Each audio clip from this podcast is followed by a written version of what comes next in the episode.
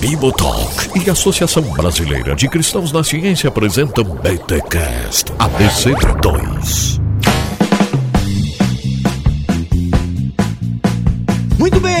Muito bem. Começa mais um BTcast ABC2 de número 33. Eu sou Rodrigo Bibo e seria Jesus, já que é 33, vou fazer uma referência a Jesus. Seria Jesus o maior filósofo que já existiu? Tipo assim, livro editado pela Sextante. Brincadeira. Eu sou o Marcelo Cabral e Jesus é o maior filósofo que já existiu. Olha, Augusto Cury curtiu isso. Olha, olha aí, cara, o cara já. Assim, a gente achando que isso ia ser respondido lá no minuto 33 do podcast de número 33, é. né? O cara pois já é. entra arrasando, né? E eu sou o Victor Fontana e eis a minha abertura. abertura Eu vou da Bíblia. o áudio pra rir aqui. Da, ó, ó, da, da, Bíblia, da Bíblia hebraica, no caso. Pra quem tá só no áudio, eu fiz, porque a gente tem que performar aquilo que a gente fala, oh, aquilo que a gente pensa. Olha entendeu? a linguagem Esse é o aí. grande lance. Muito Esse bom. é o grande lance. A gente, precisa, a, a gente precisa ritualizar aquilo que a gente crê, cara. Nossa, ó, gente, ó, inclusive esse episódio, se você tá só ouvindo o áudio, ele tá disponível como vídeo lá no canal do Bibotal, que você pode ver essa performance aí, essa ação parabólica do senhor Vitor Fontana. Abra sua Bíblia ritualmente. E abra sua mente. Bom, eu sou Igor Sabino e tô tentando aplicar aqui todos os conhecimentos da Bíblia hebraica para entender o que tá se passando. Eita, nós! Olha aí, meus amigos e minhas amigas, estamos aqui com esse time da ABC2 para falar um pouquinho sobre filosofia bíblica. Porque quando pensamos em filosofia, na maioria de nós, na cabeça dos leigos, das pessoas comuns, a gente pensa em Platão, Aristóteles ou gente desocupada, ou aquela matéria que você não dava bola no ensino médio, né? Por isso recebe briga, recebe puxão de orelha do Vitor Fontana aqui no BTcast. Não, e vai, e vai continuar recebendo, não adianta reclamar. Ah, mas eu não, ah, mas eu não tive oportunidade de ensino médio. Você tá isento. Você tá isento. É. Ah, meu ensino médio foi muito ruim. Você, é, você tá isento. Mas ó, saiba que tem um professor de filosofia por aí em algum lugar querendo melhorar a tua situação e quando, você, quando ele faz greve, você chama ele de comunista. Então você vai ouvir também.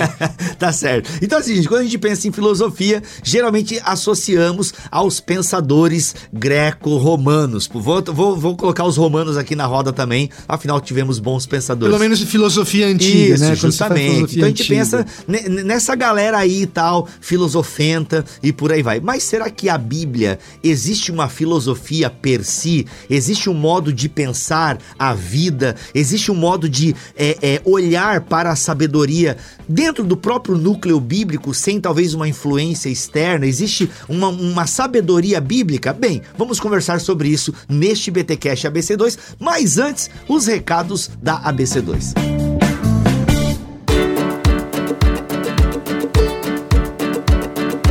Ei, Bibo, tempo seco por aqui e minha voz tá um pouco rouca, mas sou eu mesma, viu? Falando em tempo, falando em seca, a ABC2 Nesse mês de setembro, tem trabalhado com textos selecionados sobre o cuidado e o cultivo da criação. Nesse tempo de aquecimento global e crise climática, queremos conversar com vocês sobre como a igreja deve compreender e responder a essa crise. Entendemos que a crise ambiental é ecológica, é econômica, ela é social, mas é também moral e espiritual. O cuidado da criação de Deus é uma obra urgente. Por isso, meu convite para vocês hoje é que leiam os conteúdos recém-postados em nossas mídias e em nosso site da ABC2 sobre a atualidade, o cristianismo e o cuidado com a criação. Temos vídeos, palestras, textos, painel de debate e temos ainda este mês, nos dias 28, 29 e 30 de setembro,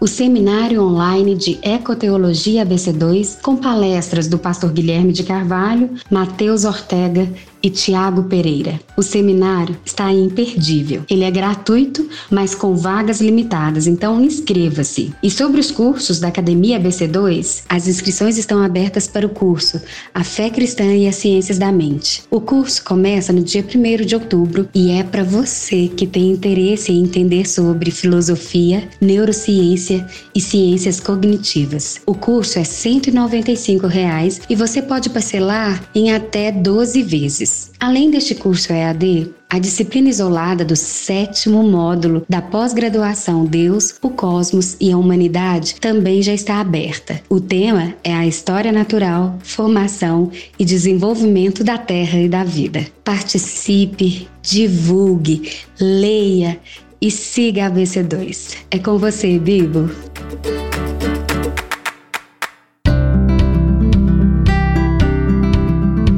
Marcelinho Cabral, esse tema já foi ventilado nos canais da ABC2, afinal, a ABC2 tem um canal no YouTube com vários conteúdos exclusivos lá. Inclusive, Vitor Fontana tinha, não sei se tem ainda, Vitor, o Destaque ABC2, deu uma pausa agora por causa da criança, como é que foi? Não, tem ainda, tem, tem ainda. Né? Esse, esse, esse, mês a gente tem o Rodolfo Amorim, a gente tá falando de secularismo, então olha. acho que vale a pena dar uma olhada. Que legal, olha aí, bacana. Então, a ABC2 já ventilou esse tema da filosofia bíblica, ou não sei se eu posso chamar desse jeito. Bem, o título do episódio vai ser Filosofia Bíblica, e aí vocês corrijam aí ao longo do episódio. Mas Marcelinho Cabral, esse podcast é seu, a casa é sua, simbora nos conduzir aí nessa reflexão. Já levantei algumas perguntas no início do episódio, simbora. E aí, para onde a gente caminha? Então, cara, é o seguinte, né? Quando. Eh, bom, tem várias questões introdutórias, deixa eu ver se eu consigo colocar pelo menos algumas pra gente ditar o ritmo da conversa. Um ponto é o seguinte: de um lado, é comum a gente abrir a Bíblia e pensar assim, qual é a teologia que esse conjunto de escritos me traz. E normalmente por isso a gente pensa uma série de perguntas. Ah, o que, que a Bíblia ensina sobre quem é Deus? Quais são os propósitos de Deus para nós? Como esse Deus se mostra ou se revela ao longo da história, quais são os atributos, propriedades, qualidades, características desse Deus que nos fez, que fez o mundo. Pensa aí, né? Teologia. É uma teologia que, como cristãos, a gente olha para a escritura e procura de modo mais fiel possível extrair dela de um modo fiel, certo? Então pensa aí. Então a gente fala, bom, será que a Bíblia tem uma teologia? Uma teologia não, uma filosofia. É, mas então, é uma teologia. Agora, é. Uma outra pergunta paralela é: beleza, a gente está acostumado a pensar de olhar para a Bíblia e buscar uma teologia. Agora, será que ela tem uma filosofia? E por que que isso é uma pergunta difícil, Bibo? Alguém pode falar, ah, óbvio que tem, a Bíblia fala sobre tudo, a Bíblia é legal. Cara, porque é, de novo, né? A Bíblia contém um conjunto é, de obras literárias de perfis tão distintos que usam vocabulários, usam formas literárias, né? modos de escrita diferentes, foram escritas num período tão distante. Será que eu consigo achar um tema filosófico que unifica tudo isso. Afirmar que sim, ó, é uma afirmação ousada. A gente precisa saber disso, tá bom? Então, essa é a primeira, a primeira questão que eu quero colocar. Então, é, uma, é difícil falar, tem uma filosofia. Tem? Então, que filosofia é essa que passa de Gênesis Apocalipse? Então significa que ela tem uma ética, uma epistemologia, uma filosofia política, uma estética, uma filosofia da mente, uma filosofia da linguagem. Ela tem tudo isso? Então me mostra. Né? Isso é um problema grande. E, né, já vou dar um spoiler, tem gente falando que ela tem uma filosofia. O que é intrigante e surpreendente. Agora tem um segundo problema aí, e, e você, Bibo, que inclusive dá curso de Bíblia, deve sempre estar atento, tá? Você que é um estudioso da escritura, um professor de Bíblia, tá atento. Por quê? Opa. Quando eu falo assim, ah, o povo de Israel desenvolveu uma filosofia, hum. bom, eu posso falar querer dizer duas coisas. E isso sempre surge esse problema nos estudos bíblicos. Um é o povo de Israel, ou seja, aquelas pessoas que habitaram uma certa região da Palestina num certo período de tempo, do jeito que eles viveram lá, nas suas práticas, hábitos, instituições, eles tinham uma filosofia. Isso é uma coisa, na qual guiava o modo deles viver. Outra coisa é dizer que a Bíblia como um conjunto de escritos que também tem sua história, ela apresenta uma filosofia. São, você vê, podem parecer afirmações semelhantes, mas são distintas. O que eu quero trazer aqui, acho que alguns autores estão falando, é: eu não estou tão preocupado, em primeiro lugar, com as instituições e práticas do povo de Israel num período de tempo. Não, eu estou aceitando a Bíblia, como ela me chega hoje, abro ela e estou falando que a Bíblia, esse conjunto de escritos, apresenta uma certa filosofia, uma filosofia particular. Em que sentido? Que ela não é meramente uma cópia ou uma versão da filosofia do mundo grego, mas é uma filosofia é, de direito próprio. E a gente vai discutir sobre isso. Então acho que para começo de conversa é bom a gente ter essas duas coisas em mente. Para turma que gosta mais de teologia, que acompanha o Bibotalk por causa da teologia, mais ou menos o que o Marcelo está falando é o seguinte, que essa afirmação a respeito da percepção de uma filosofia que permeia o mundo bíblico, ela está sendo feita e proposta aqui hoje e pelos autores que a gente está querendo abordar e que talvez o Marcelo queira depois falar um pouco melhor sobre isso, ela está sendo feita numa perspectiva muito mais de um Brevard Childs, por exemplo, que olha para o cânon do, do Antigo Testamento, principalmente. E a gente vai falar aqui majoritariamente de Bíblia hebraica. A gente vai falar aqui, é, o, o, nosso papo é muito voltado para o Antigo Testamento. Então é muito mais na linha de um Brevard Childs que vai olhar para o Antigo Testamento conforme ele foi entregue a nós, do que a gente está pensando num Norman Gottwald ou num Roland Devaux que está preocupado com o que de fato está acontecendo no mundo de Israel e na cabeça de cada hebreu, ou na vida de cada hebreu, ou na vida em sociedade dos hebreus hebreus como povo antigo. Essa é, é, é disso que a gente está falando. De uma forma ou de outra, é um desafio descomunal que vai esbarrar numa série de problemas e vai esbarrar também numa série de, vamos dizer assim, cara, é um trabalho que de toda sorte é embrionário, vamos colocar dessa maneira. Então vai ter muita aresta para ser a parada. E de qualquer maneira, assim, é um trabalho que você olha e fala assim, tá bom, por que não? Por, não por que não aceitar as conclusões do cara, mas por que não se engajar numa investigação dessa sorte, desse tipo? É, é meio que nessa linha. A gente tá falando aqui de cutting edge, a gente tá falando aqui um pouco da ponta. Ô Bibo, eu acho até que a minha experiência pessoal com essa, essa questão acho que ajuda quem está ouvindo a entender um pouco, né? Eu não sou teólogo, não sou da filosofia, eu sou cientista político. E quando eu entrei na faculdade de Relações Internacionais é, e comecei a estudar é, a política, sempre eu tinha esse questionamento: por que é que quando se fala sobre cosmovisão cristã, a gente é apresentado primeiro a obra de grandes filósofos cristãos como Dover, como Kuyper, e não desmerecendo eles, é, de forma alguma, mas eu li aqueles livros e eu achava que estava faltando algo. É, como minha pesquisa sempre foi voltada mais para o Oriente Médio, conflito Israel-Palestina, eu ficava me perguntando, se a gente tem uma escritura que ela é hebraica, por que, que a gente não está indo beber direto nela para encontrar uma, uma maneira de, de pensar, né, de pensar a política, de pensar as coisas do mundo? É, por que, que a gente está sempre indo atrás do que é, cristãos, filósofos cristãos, europeus, séculos depois que a Bíblia foi escrita, por que, que a gente tem que ir primeiro para eles e não primeiro para a escritura e depois, claro, comparar as escrituras com a produção deles. Então, isso foi um questionamento que, que eu sempre me fiz. E eu comecei a encontrando um pouco das respostas para isso nos filósofos judeus. Eu fui vendo que havia alguns filósofos judeus que faz, buscavam fazer esse tipo de coisa, de pensar a política, de pensar a sociedade à luz da Torá, à luz do Antigo Testamento, só que pelo fato de ser cristão ficava aquele questionamento, tá? Mas como é então que Jesus se encaixa nisso? Porque a gente sabe que quando Jesus vem, é, muita coisa é mudada, muita coisa é reinterpretada, é cumprida. Então, isso foi algo que eu sempre busquei e que eu vejo que é algo que, como o, o Vitor falou, é muito novo e não significa que a gente precisa abraçar completamente. Mas eu acho que isso também pode ajudar a gente a complementar, trazer luz para os debates que a gente já tem no âmbito da filosofia cristã.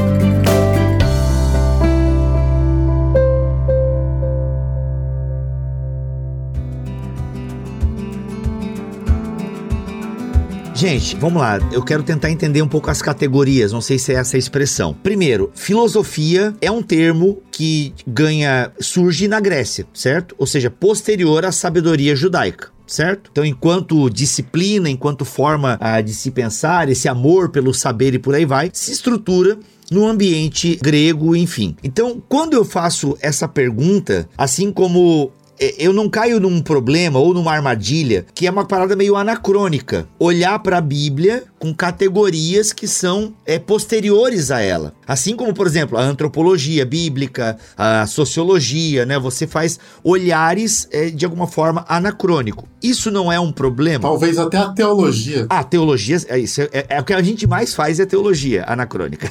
posso, posso tentar? Pode, mas deixa eu só complementar, daí tu já, para tentar fazer, para eu suprimir essas minhas dúvidas aqui. Sim. E aí, dentro disso que. Então, essa é a minha primeira questão, né? Esse anacronismo. Como assim enxergar uma filosofia bíblica? A Bíblia não tem as suas próprias categorias. Eu preciso utilizar essa expressão, filosofia bíblica. Isso não é um anacronismo e por isso não é perigoso? Esse é o primeiro ponto. Já guarda aí que eu acho que ele é bem importante. O segundo ponto é dentro da fala do Sabino. Tá, mas quando Sabino, você pega lá os filósofos reformados de cosmovisão e tal. Qual é a diferença deles para um filósofo judeu? O que, que eu quero dizer? No sentido de que quando eu olho para o antigo Oriente, eu olho para a própria Bíblia hebraica, ela também não está dentro de um poço cultural e que de alguma forma ele às vezes não. Como é que eu vou tirar princípios desse poço cultural que está tão distante também da minha realidade cultural? É possível fazer esse transporte? Ah, vou me embasar e vou pegar princípios hebraicos para hoje. Eu não tenho uma transposição meio complicada para se fazer, enfim, né? Como é que eu faço esse transporte para a realidade de hoje sem ignorar o contexto, os próprios próprios contextos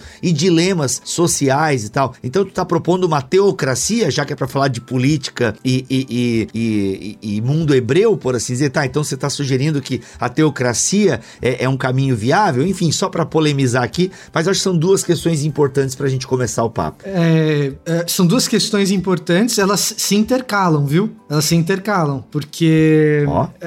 essa questão do anacronismo responde parte da tua segunda pergunta. Ótimo. Agora, o que a gente tem que entender é que, assim, olhar para o texto bíblico com categorias anacrônicas a ele é algo que você sempre vai fazer. Quão consciente que você tá disso é outra história. Mas é algo que você sempre vai fazer e quem diz que não faz, acaba fazendo. E aí fica mais feio, porque quando você identifica que o cara tá fazendo é, é, e ele diz que não fez.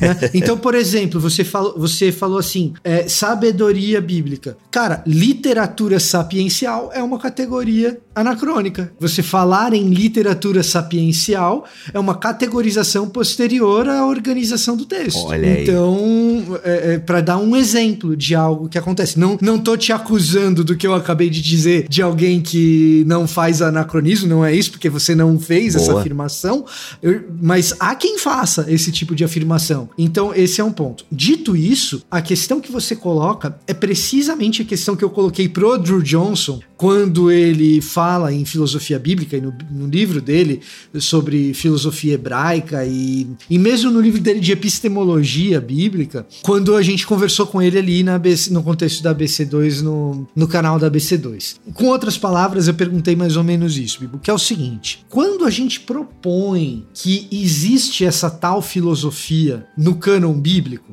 a gente tem um desafio que é, é. Tem outros, mas vamos falar desse que você colocou que é anacron, do, do anacronismo, que é o seguinte: me parece evidente que a ocupação do filósofo ela é deliberada no sentido de querer produzir ou mapear o que é uma epistemologia, querer produzir ou mapear o que é uma ética, querer produzir ou mapear o que é estética, se esse for o campo dele, ou uma filosofia política, se esse for o campo do filósofo político. Aí o Sabino, quando chega e fala, ah, mas eu sou só um cientista político, o cientista político ele é um filósofo da política, que está usando um ferramental típico da modernidade, que é um ferramental matemático, etc. Mas ele é. E é extremamente dependente do ferramental teórico que o filósofo político produz. Agora, o que quem tenta colocar na Bíblia enxergar na Bíblia uma determinada filosofia, ele já está partindo de um primeiro ponto que é escorregadio, e ele não é necessariamente equivocado, mas ele é escorregadio. E, é,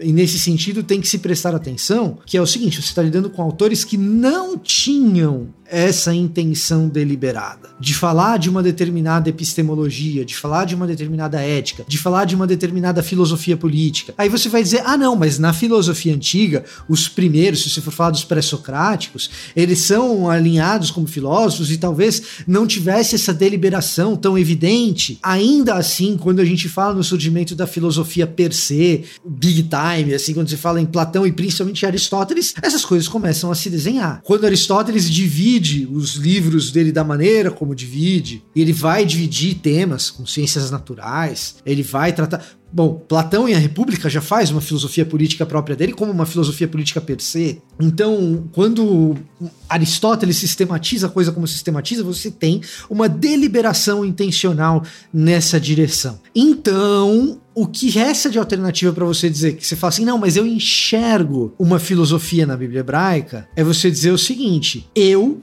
agente moderno, e, você tem um, e aí você já tem um problema de circularidade gigantesco. Você está dizendo o seguinte: eu, agente moderno, delineio, consigo traçar nesses textos, conforme estão editados na sua versão final, um determinado padrão de epistemologia, um determinado padrão de como esses caras enxergam o mundo. Então, embora esses caras não estivessem escrevendo sobre isso, como princípio básico e elementar, é, eu consigo enxergar eles escrevendo sobre isso. Vamos dar um exemplo, ô Vitor, pra, pra, Posso fazer um comentário sobre isso? Pode, ou, não, ou, é que depois... Não quero cortar também. É, o, Drew, o Drew derruba essa minha crítica, tá? Antes é que, que o pessoal nem sabe quem é o Drew, mas enfim, tá? É, é, gente, é, é que depois eu quero trazer isso, essa fala do Vitor, eu quero trazer um exemplo. Beleza, os caras fazem isso meio que, mas não estavam. Eles, eles fazem isso, mas não usam essa expressão, por assim dizer. Eu quero dar exemplos práticos na Bíblia hebraica de de epistemologia, né? Então, só pra gente entender, vamos lá. Bom, então, deixa eu fazer o seguinte, eu vou dar um exemplo, mas deixa eu voltar para falar do que o Victor tá falando, Back. tá bom?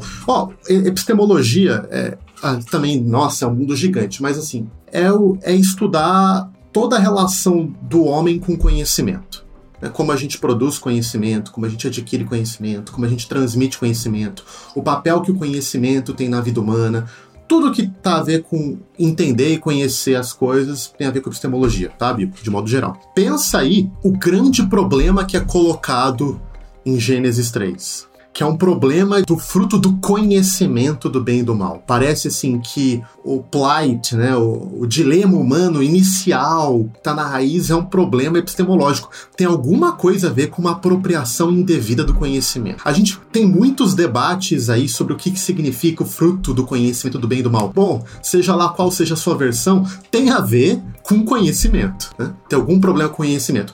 Jeremias, quando ele está, né, como profeta, é, trazendo uma visão de esperança para o povo de Israel, sobre um momento em que o povo de Israel vai ser liberto de tudo aquilo que os oprime, né, e está enxergando como que vai ser aquele dia, quando o dia do Senhor vier, etc.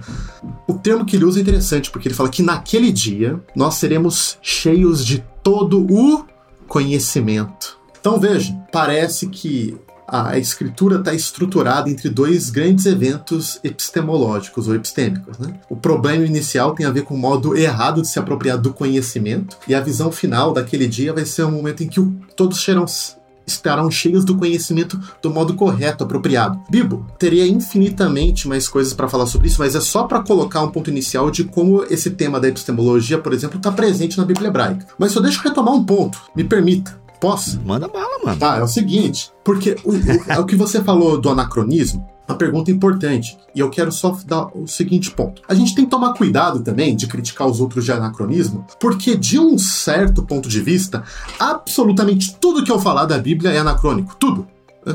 É, qual, qualquer palavra que eu use, inclusive, que não é hebraica, uma palavra em português ou em inglês, não tá lá, né? Fala, ah, essa palavra só. Em alemão, né, Marcelo? Em alemão, em latim, em grego. Pois é. Tá? Pois é. é. é. vamos, vamos deixar claro aqui, né? Ah, homoousios ou homoousion? Ah, pois é. Você, né? Então vamos. É sempre anacrônico. Agora veja, o que eu quero. Eu não tô falando que isso é ruim.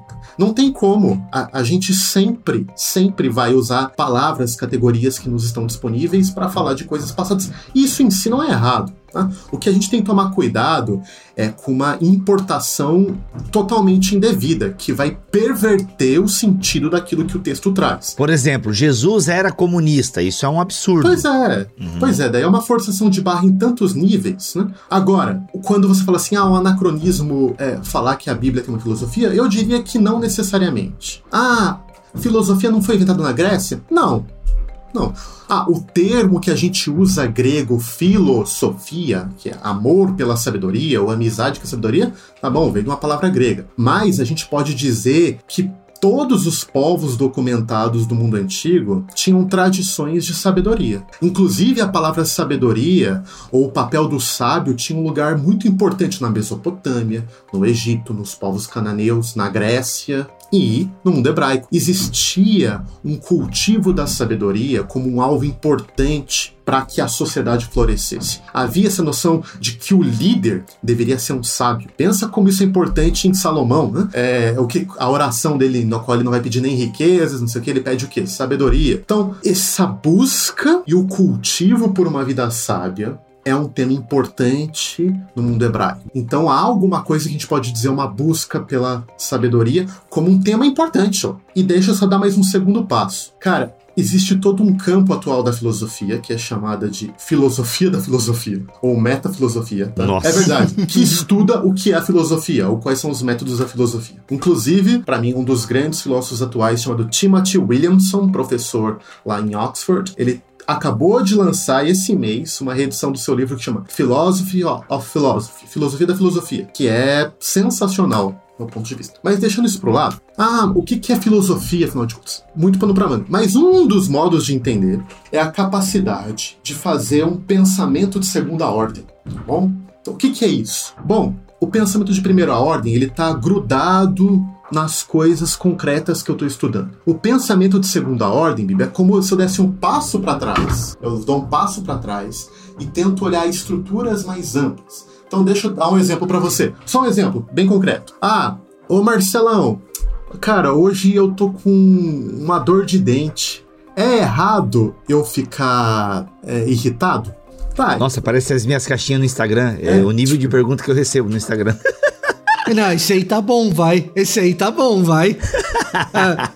é verdade, tem essa, sentido. Essa pergunta tem, até tá boa, vai. Tem sentido, tem sentido. É, ô Marcelo, eu tô com dor de dente, eu, eu fui meio grosso com um, um, seguidor, eu devo pedir desculpas? Tá uma questão que você me joga. Agora, você pode dar um passo atrás e perguntar, será que existe um padrão ético na qual o certo e errado é colocado? Será que existe um valor fundamental de não se irritar por dores corporais? Tá vendo? Eu saí de um problema concreto e eu fui para a segunda ordem, pensei em questões mais abrangentes, mais amplas. A gente pode falar, tá? Com muitos cuidados. A primeira ordem seria responder a pergunta do cara. De, a primeira ordem seria responder a pergunta do cara. É certo ou é certo errado? Segunda ordem é pensar de um jeito mais amplo, estrutural sobre isso. Ah, existe virtudes, valores, regras que podem conduzir. Existe dor de existe dente. Dor de... Isso é segunda ordem. Tá, fica na primeira ordem, fica, porque quando tu vai pra segunda, tu foge do microfone e a tua voz fica abaixo. Então para de ser hebraico aí, para de ser hebraico e, e por favor, foca Poxa, no microfone. Deixa eu aí, performar aqui também. Pois é, esses caras aí, vou te falar, hein? O Vitor performou. Não, mas então, só, só concluindo isso. Então, Bibo, quando alguns autores dizem que a Bíblia contém uma filosofia, elas eles estão afirmando que a Bíblia contém um pensamento de segunda ordem. O que, que é isso? Essa capacidade de fazer afirmações, pergun trazer perguntas, elaborar é, poemas, canções, metáforas sobre grandes temas de segunda ordem. Ética, o que é o certo e errado, como eu devo agir, filosofia política, como que eu devo conduzir uma cidade, como eu devo organizar uma nação, qual que deve ser a relação entre governante e governados, sobre epistemologia, como o que, que eu devo, o que eu não devo conhecer, como eu faço para conhecer bem as coisas, qual é o papel da verdade na vida humana. Então, essas pessoas que falam existe uma filosofia na Bíblia, estão dizendo que a Bíblia, do seu modo, com seus recursos, no seu estilo literário, que é diferente do estilo grego, tem um pensamento de segunda ordem sobre essas grandes questões. E aí, como a gente está chegando no minuto 33 e a gente prometeu algo no minuto 33, é, é por causa disso que o Marcelo acabou de explicar, é. que Jesus é o maior filósofo que já existiu, ou que a gente pode dizer que Jesus é um filósofo. Porque Jesus é um mestre dos pensamentos de segunda ordem. Você chega para Jesus e pergunta: como que eu devo guardar o sábado? Eu posso fazer isso, eu posso fazer aquilo outro? E ele fala assim: o sábado é para quem? Você chega, é, é, é, o sábado foi criado para quem? Uhum. Você chega para Jesus e você pergunta a respeito dos impostos,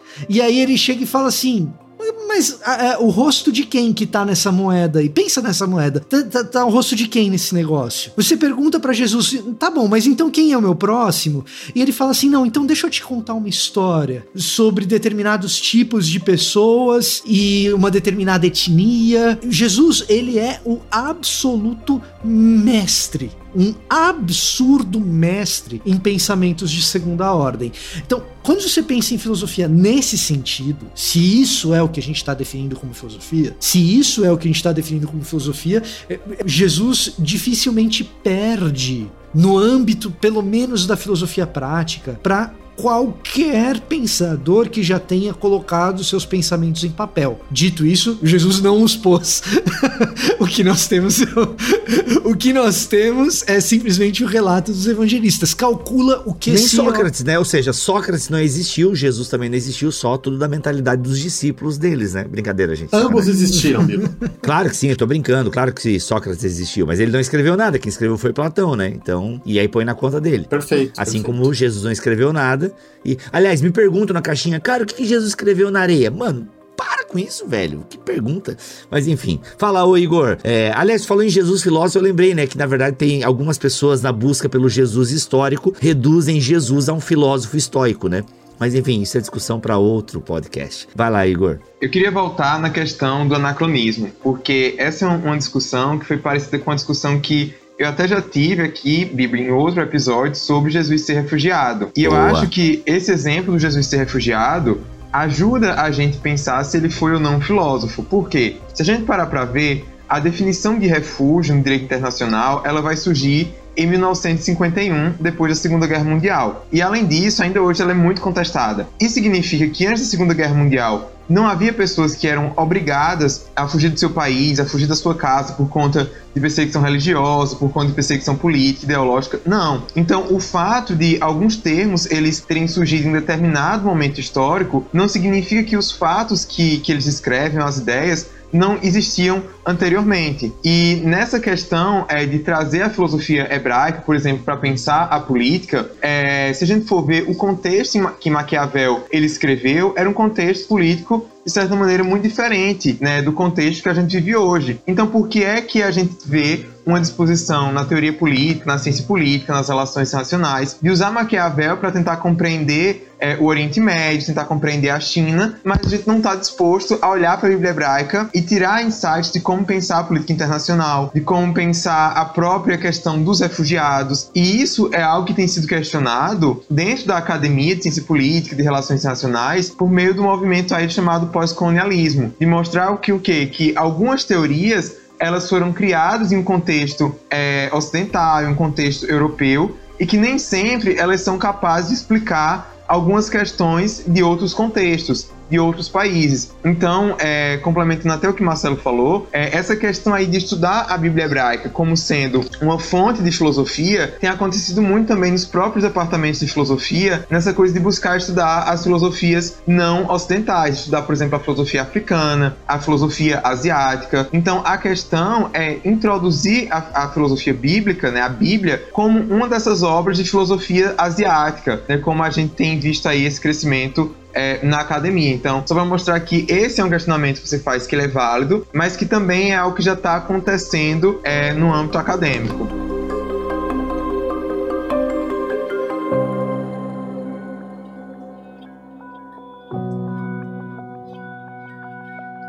Eu acho que a gente tem que falar um pouco disso que você disse, de trazer o texto filosófico, bíblico, para os tempos atuais, se esse não é um exercício que tem os seus próprios perigos. Você falou em teocracia, né, Bi? Pois é. Alguém poderia se perguntar se o texto bíblico ele é uniformemente teocrático, de fato. Essa é, essa é uma pergunta válida. No âmbito da exegese, não é nem no âmbito da filosofia ou da aplicação para os nossos tempos. O que parece para mim é que a busca é, é, é justamente essa. Como você consegue pensar no texto bíblico um como um texto normativo para os dias atuais, sendo um texto antigo, e, e o tipo de resposta que você dá para isso provoca todo tipo de sensibilidade no cristão e no não cristão. Então, uh, se você dá a resposta a lá Ed Renekiewicz, você, ah, precisa atualizar a Bíblia, né? Vou colocar assim, né? Vai causar um monte de polêmica e tal, tal, tal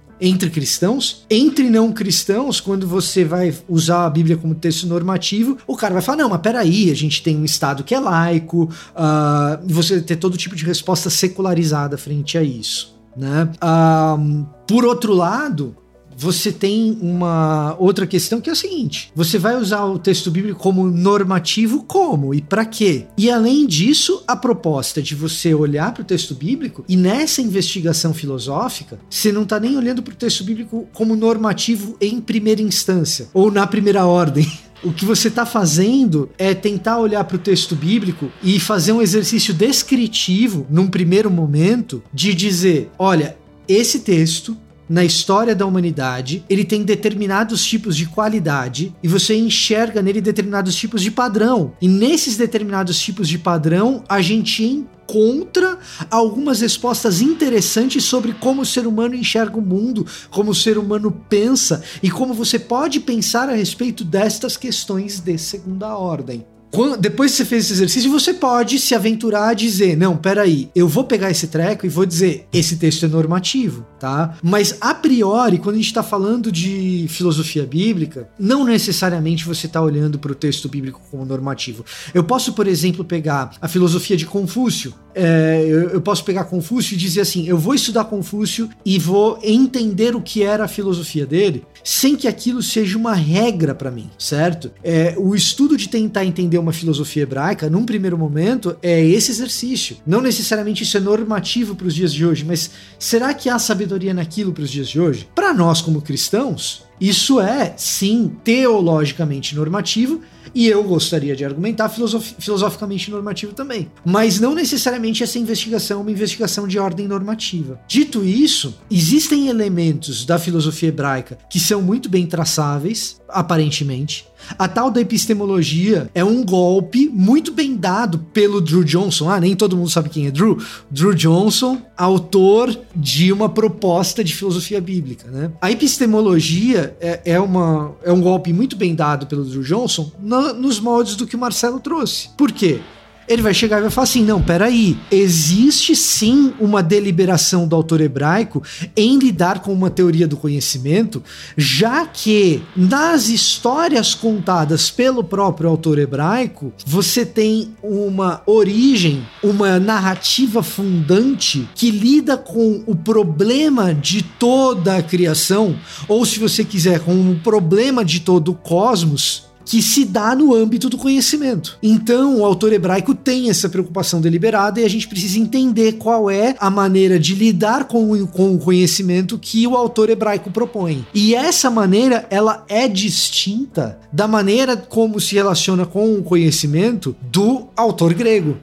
Isso que o Drew vai propor e isso que me parece extremamente importante para exegetas, teólogos, cristãos leigos que desejam levar a Bíblia a sério. O texto bíblico apresenta uma maneira de lidar com o conhecimento, e isso a gente pode não ter os detalhes, e isso a gente pode precisar lapidar, e isso pode carecer de, é, é, de aparar arestas, mas que parece evidente é que o autor hebraico e a Bíblia hebraica eles lidam com o conhecimento, com a busca pelo conhecimento e, pelo que o, e com o que o conhecimento é, de modo diferente do que o autor grego, o filósofo grego tratam. O autor hebraico, ele está falando o tempo todo de performar e ritualizar conhecimento. Isso não é o modo abstrato como a filosofia grega trata, muito embora a filosofia grega também seja heterogênea, yes. mas é, é, yes. de maneira mais de maneira mais geral e assumida classicamente que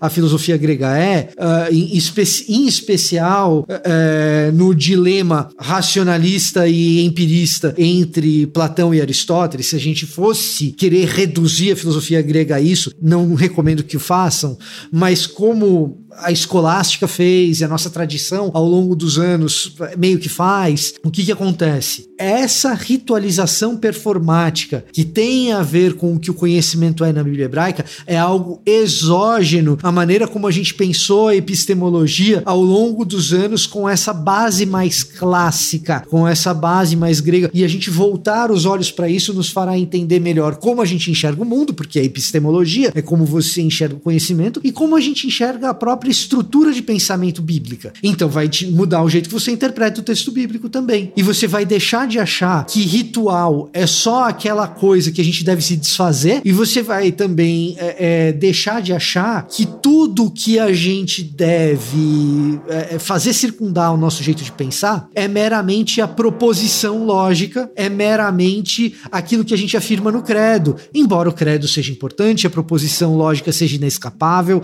de alguma coisa, de alguma forma a gente tem que lidar com elas, mas a gente vai tentar caminhar numa direção, não em que você pense que existe uma ortodoxia e uma ortopraxia, mas numa direção em que a ortopraxia te dá a tua ortodoxia tá? Então, é, é, quando a gente fala em filosofia hebraica, a gente tem que pensar que existe muito para abastecer o nosso jeito de pensar, porque muito do que a gente praticou como teologia e fez como teologia está fundado precisamente nessa visão tanto mais restrita do que a filosofia grega, do embate entre racionalismo e empirismo, que reside uh, em linhas muito grossas e talvez um tanto mal feitas na ideia de quem foi Platão e quem foi Aristóteles. Isso, ô Vitor, não, eu só quero colocar um ponto, porque isso aqui daria muito pano pra manga, eu quero ouvir também mais o que o Igor pensa disso. Mas uh, é o seguinte, eu acho, tá? E daí é meu palpite muitas dessas críticas aos gregos exageradas. É, é só quero colocar isso. Então fala assim: ah, Platão e Aristóteles eram intelectualistas, eles não consideravam a prática. Bom, a maioria dessas pessoas não leu Platão e Aristóteles. Não leu. Leu o que hoje o povo diz aí. Ah, Platão separava totalmente corpo e alma, matéria. Separava totalmente. Peraí, qual Platão? De quais escritos? Você tem certeza que você leu direito Platão? Ah, Aristóteles ele separava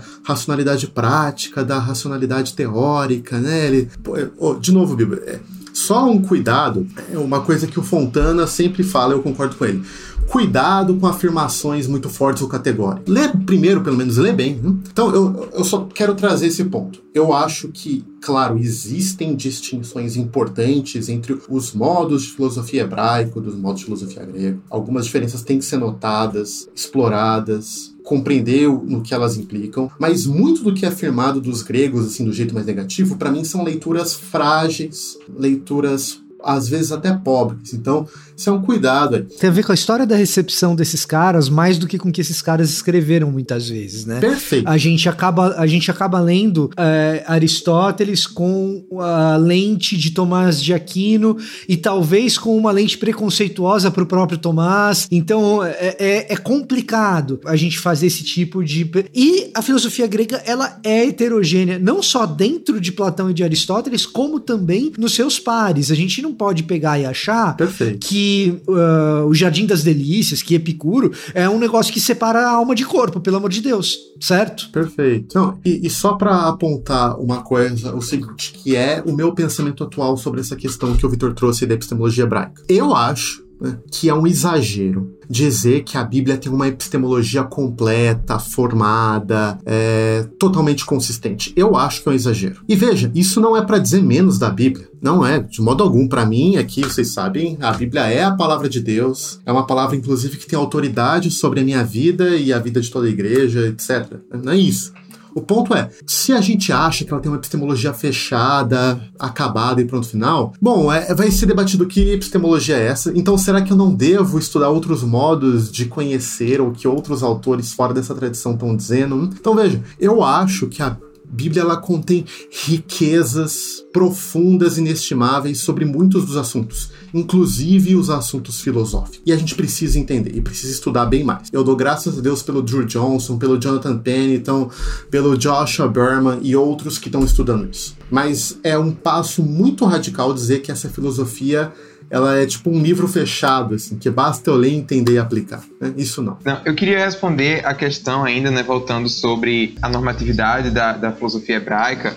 Responder essa questão da teocracia. E eu acho que o Estado de Israel atual que a gente tem hoje é um bom exemplo desse tipo de discussão que a gente vê entre os sionistas. Claro, a gente tinha sionista que ele não era religioso, ele estava baseando ali a defesa dele no Estado de Israel, não a partir uma filosofia hebraica, mas a partir da noção de nacionalismo europeu, enfim, um referencial teórico político super ocidental. Mas eu acho interessante a gente ver, por exemplo, o que o Yoram Razoni ele propõe. O Yoram Razoni, ele é amigo do Drew Johnson, ele tem um livro sobre filosofia hebraica e ele tem um livro que a meu ver, tem sido totalmente mal interpretado no Brasil e em muitos lugares do mundo, que é a virtude do nacionalismo. Né, a extrema-direita adora esse livro. Mas o que é que, que ele fala nesse livro, e embora eu não concorde, mas quando eu li esse livro do Razone, eu comecei a, a pensar mais sobre a filosofia hebraica e falar assim: ele, é isso que eu estava procurando, embora eu não concorde com ele. Que é o que? Ele defende, por exemplo, que a, como é a noção que, de, de organização social na Bíblia. É aquela coisa da família, do clã,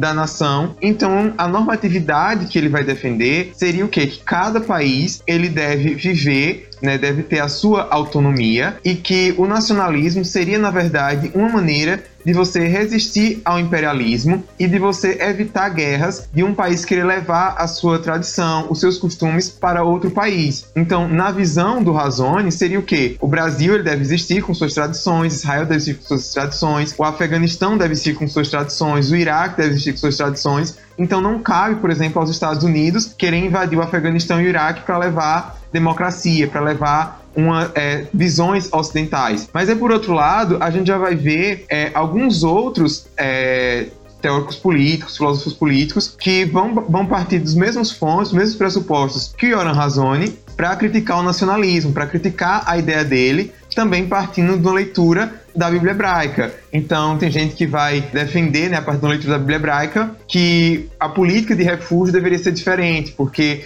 em Israel a noção né, de, de, liga social não era tão baseada na nação como Razone vai definir, mas baseado em outras questões. Né? A gente tem é, o Jonathan Sachs também, né, que era que defendia uma visão aí bem mais pluralista, de diálogo entre civilizações. Então, eu acho que é, a gente partir para a Bíblia hebraica abre portas, né, não é uma coisa fechada, como o Marcelo falou, mas nos traz possibilidades maiores. Não, e que nesse âmbito político a gente toca em outros anacronismos delicados, porque assim, quando você fala, por exemplo, em nacionalismo, é inevitável, é inevitável que a extrema direita goste do papo, é, porque o fascismo ele é nacionalista por excelência, né? Então, o que, é a estrutura nacionalista do fascismo? Nem todo nacionalismo é fascista, mas todo fascismo é nacionalista. O que, que é a estrutura nacionalista do fascismo? É você recordar um tempo de outrora no qual nós estávamos no poder e não eles, e nós temos a identidade uh, nacional e não eles.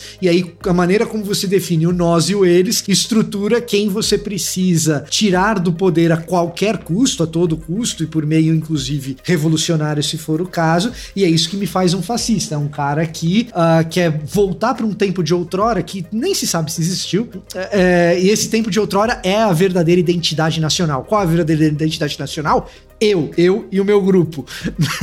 então, quando você defende o nacionalismo, o cara que gosta desse papo, é, ele evidentemente vai gostar. E evidentemente a gente também vai esbarrar em outros problemas que são pertinentes ao nosso tempo. Uh, o Razoni talvez devesse ler o Marshall McLuhan entender que a gente vive numa aldeia global hoje. É, e isso não é uma questão que dá para voltar atrás. A gente já tá nisso. Não, não tem muito como voltar atrás. Resistir ao imperialismo, legal. Mas isso é legal no âmbito da discussão geopolítica política, mas no âmbito do tecido social, esquece. A crítica do, do, do, do Coises ao Razone vai meio nesse sentido aí, vai nesse caminho aí, que esse nacionalismo ele também pode se tornar tão idolátrico quanto aquele nacionalismo étnico. Exato. Aí, a outra coisa que eu queria colocar, porque só pra gente é, ir caminhando mais pro final, é o seguinte: isso que a gente tá discutindo a respeito dessa epistemologia não ser completa, etc., tem outros desafios na fonte, como, por exemplo, o fato de que, assim, dentro dentro do próprio contexto da redação da Bíblia hebraica, você tem autores mais helenizados e menos helenizados. Você tem uma diversidade de pensamento aqui. Então, você dizer que existe uma epistemologia que é completa é um desafio.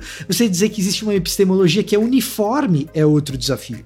E você tem também uma outra coisa que eu acho que esses autores, o Pennington falha, o Drew falha, o Berman não tenho certeza, uh, mas é o seguinte: você dizer que existe uma epistemologia hebraica e partir de uma epistemologia clássica ocidental para fazer essa análise. E aí, a resposta que o Drew Johnson, pelo menos, dá a essa questão, na minha versão de compreensão do que ele está dizendo, é no mínimo ingênua porque ele vai defender uma leitura do texto bíblico que seja uma leitura mais orgânica e não tão dependente dos ferramentais ocidentais exegéticos. Só que assim, a história de vida do cara já carrega as conclusões que foram tiradas e que ele teve na faculdade, que ele observou e viu e ouviu de quem fez esse tipo de análise exegética ocidental. Então você cai num círculo hermenêutico que é meio embaçado de desenrolar. É, é, é, meio ruim de desenroscar. Então você tem os problemas metodológicos aí que eles são é,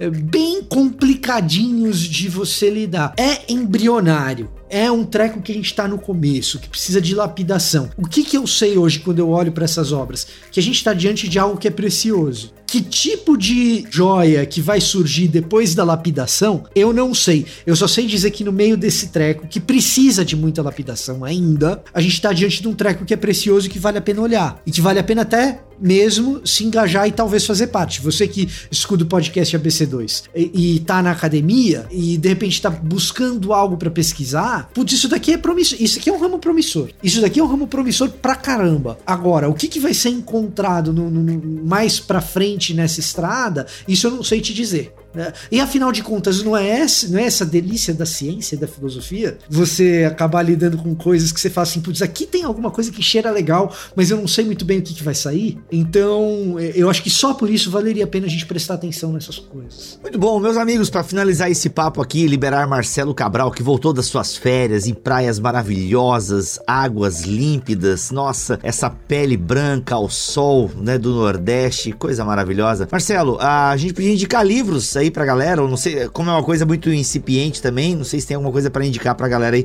poder aprofundar a pesquisa. A, a, dificuldade é, tem bastante coisa já publicada, mas tudo em inglês, né? É, oh. Pelo menos não me vem à mente, assim. O livro que eu acredito que é o mais introdutório, e não, não faz um, um, livro ruim, mas é um livro mais introdutório, é um livro do Jonathan Pennington que chama Jesus the Great Philosopher. Jesus o Grande Filósofo. É um livro bem introdutório e, e, e começa a estabelecer esses sentidos. Né? Agora, para quem quer dar um passo além, sem dúvida, o livro recém-lançado do Drew Johnson, que se chama. O livro que o Victor Fontana não gosta, parece que é o subtítulo. Eu amo! Eu é amo! Sacanagem. Tô brincando. Não, o Victor Fontana gosta. Ele... Qual, qual que é o nome, gente, do livro? É A Hebrew Philosophy? É Biblical Philosophy. É Biblical Philosophy. A Biblical Philosophy, uma filosofia bíblica é um livro bem importante. Tá? Tem, tem vários livros, Bibo, que daí deles e de outros autores que vão explorar alguns temas filosóficos mais específicos, alguns mais sobre ética, outros mais sobre epistemologia, sobre filosofia política, tem esse aqui, ó, do Joshua Berman, Created Equal, criados iguais. Olha aí. Eu vou indicar isso aqui, ó. Escola do Messias, meu amigo Igor Miguel. Ele discute, né, de forma embrionária, obviamente, mas ele discute parte do que nós conversamos aqui. O Igor Miguel discute aqui no livro dele aí, ó. Fundamentos bíblico-canônicos para a vida intelectual cristã. Olha aí, pega aí, ó. Sensacional. Ô, ô Bibo, só para colocar esse livro do Igor, que é um baita livro, por sinal, que nasceu dentro do nosso curso de Fundamentos da Vida Intelectual, ele não tá nessa tradição que a gente tá discutindo, tá? Ah, é? Ele não tá? Então é. bola fora. Não, mas, não, mas é o seguinte, ele ele incorpora, esse é um livraço, ele incorpora sim a noção de que existe na escritura um peso fundamental para a noção de sabedoria, na Bíblia hebraica e no Novo Testamento e o que, que isso significa, né? A partir da noção da escritura como revelação, o que, que significa essa busca por conhecimento e sabedoria. É um livraço, mas só para você entender, ele não é um diálogo com esses autores, é um diálogo direto Sim. que a gente está trazendo e com é, essas perspectivas. Mas é um baita de um livro. É nós. Gente, mais alguém quer indicar alguma coisa? eu quero indicar, não um livro, mas vários artigos que eu estou traduzindo, inclusive artigos do Drew Johnson, no site Biblical Mind. Então, você entrar lá no The Biblical Mind, você vai ter vários artigos em português. E para facilitar, a gente está postando eles é, nas redes sociais. Você pode seguir o Filos Brasil, Filos com PH. Que aí tem várias coisas lá. Pronto, gente. É aqui que você começa, tá? Para é entender mais disso. É aqui, onde o Igor acabou de indicar. Ó, o link vai estar na descrição deste BTcast ABC2 de número 33 aqui em bibotalco.com. Na verdade, começar mesmo, você começa aqui. Você começa na Bíblia hebraica. Le, leia é. o texto bíblico buscando é, leia o Antigo Testamento buscando entender o que os autores dizem a respeito de conhecimento. Hum, Porque eles falam muito desse assunto. Eles falam muito desse assunto. Então, leia o texto bíblico buscando entender uh, como esses autores se relacionam com a produção e a obtenção de conhecimento. E você vai ver que a obtenção de conhecimento, a produção dele e a transmissão dele são fundamentais na Bíblia hebraica e elas acontecem como fazia Sócrates ao longo Olha do aí, caminho, tá bom? bom? Então, então, será que é tão distante assim de tudo que é grego? Não, não sei, não sei se é distante de tudo que é grego. De muita coisa que é grego, a gente confunde platonismo com neoplatonismo, né, Marcelo? Esse... É Muito. Muito. Olha aí, meus amigos, que Muito. podcast ABC2 se você curte, conhece alguém que curte essa temática, passe para ele, passe para ele. Eu acho que vai ser legal a gente ampliar e você mostrar também que tem cristãos pensando coisas sérias, fazendo discussões sérias. Então, o BTcast ABC2 está aqui na casa Bibotalk para trazer esse diálogo entre fé e ciência e hoje aqui a gente atacou na filosofia. Gente, muito obrigado pela audiência de vocês. Lembrando que para você conhecer o site da ABC2 e tudo que a ABC2 oferece nesse diálogo fé e ciência, você encontra os links das redes sociais e do site da ABC2 aqui na descrição deste BTcast ABC2 de número 33 em bibotalk.com. Igor, Sabino, muito obrigado pela sua presença aqui, meu querido. Nada, cara, prazer. Vitor Fontana, voltando às gravações, tamo together. Tamo junto. Daquele jeito. Marcelo Cabral, mês que vem estamos junto em mais um BTcast ABC2. Tamo junto, meus amigos. Um abração. É isso, gente. Voltamos na semana que vem, se ele quiser assim permitir. Fiquem todos na paz do Senhor Jesus.